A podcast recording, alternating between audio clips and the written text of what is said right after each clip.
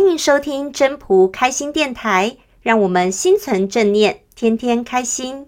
第六十五章：古之善为道者。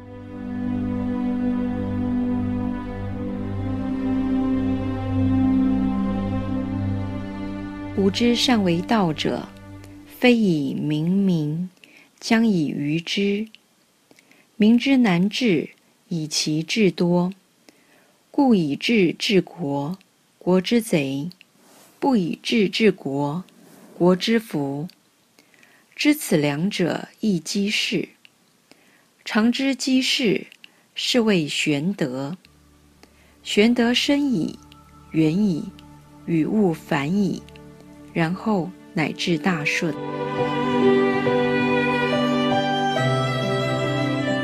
语义。古代善于以道治国的人，不是要教人民聪明，而是要教人民朴直敦厚。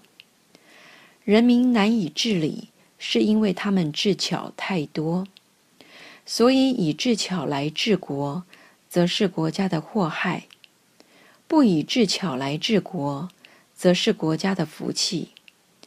知道这两种治国的方式，就是一种法则。能够了解并运用此一法则，这叫玄德，就是回归深奥的德。玄德是很深远啊，很遥远，要与万物回归，就是回到真朴状态，接到源头，然后内心明白，才能完全顺和自然。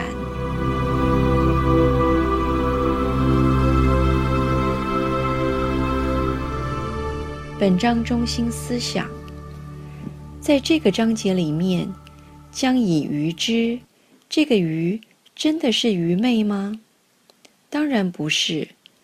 那这个愚是什么意思？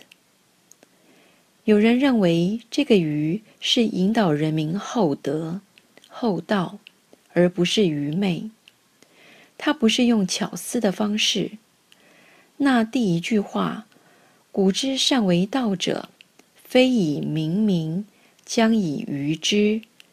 为什么这里可以说不是用道来教人民聪明？非以明民，它真正的意思是什么？从前善于推行道的人，不是用道来教人民聪明，将以愚之，而是用道来教人民愚昧。怎么会用道来教人民聪明？怎么会用道来教人民愚昧？也就是说，他希望人民不要接触外面太多，不要让他接受外来的污染，然后想多了，想多了就会有一些智巧出来，会有祸乱。其实，真正的说法是不让他产生很多的意。和念，这样人民很自然的就会去接天。基本上，只要人民能够和天接，与道同存的话，这个国家一定是朴直的。他做事情一定是尽心尽力，不会取巧。人之所以很难治理，是因为他们的智巧太多，智巧太多会造成灾难。就像发生过的金融大海啸，就是智巧太多，每一个人都信用扩张，扩张到最后就倒了。一个岛牵连的范围很广，所以用智巧来做事情很容易有问题。在做人处事、经营企业方面，就是以后面这两句来看。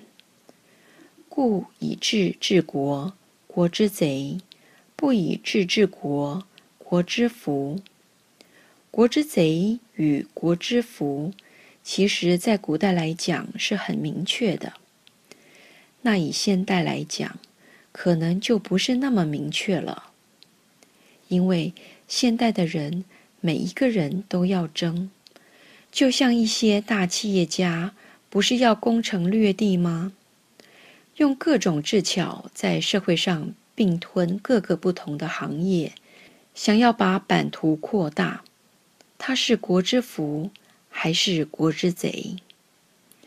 如以《道德经》目前的看法，有可能是国之贼，但是以人的看法就不一定了。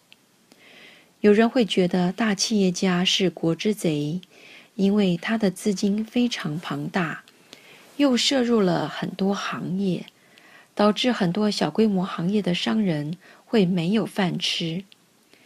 因为没有饭吃，所以大家又更用智巧了，用头脑想尽办法要生存。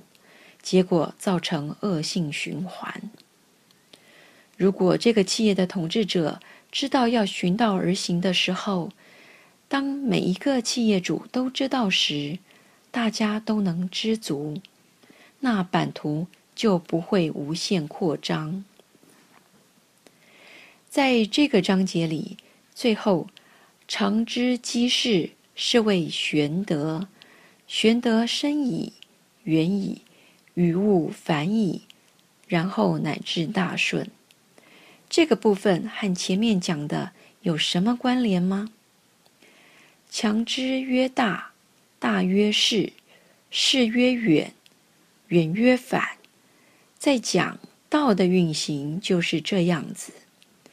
因为顺着道，玄德就是顺着道运行，所以最后才会大顺。因为顺道而行，可是怎么会放在这个章节的后面呢？循道而行，所以最后才会大顺。在这里，玄德又出现了。神奇的德，这个是指什么？是指处于明白法则的状态。明白什么？就是道。道很大，又可以再缩小。意指大家回复真仆的状态，就是接到了那个源头。接到了源头以后，自然就是所谓神奇的德。深奥的德其实一点都不深奥，深奥是用人的角度在看。万物一起回归，就是回归到本源，那就是最大的顺了。大家内心明白，知道就好。不晓得大家有回归过的感觉吗？大家对于“玄德深矣，远矣，与物反矣，然后乃至大顺”的感觉，是因为回家的感觉和这句话很顺、很相应。其实万物都会回归，事理也会回归，所做的事必定回归到自己。也就是我们平常所说的“种瓜得瓜，种豆得豆”，所以每一件事情有因必有果，是后面衍生出来的。